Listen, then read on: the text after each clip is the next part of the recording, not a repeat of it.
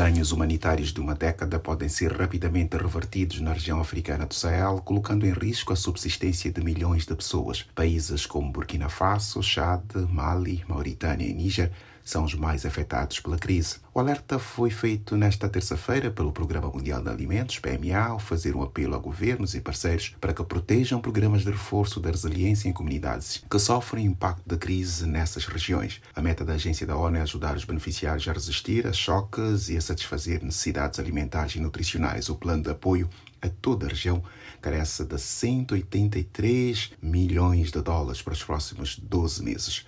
A piora da fome e da subnutrição aumenta a preocupação do PMA devido a alterações climáticas e a conflitos persistentes. Somente na região do Sahel vivem 8 milhões e 200 mil deslocados internos devido a conflitos.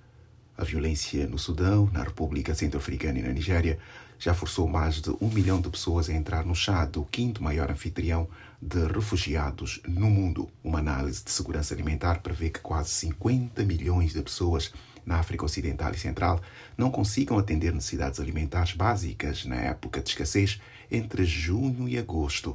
O aumento é quatro vezes superior em cinco anos. Da ONU News em Nova York, Eleutério Gavan.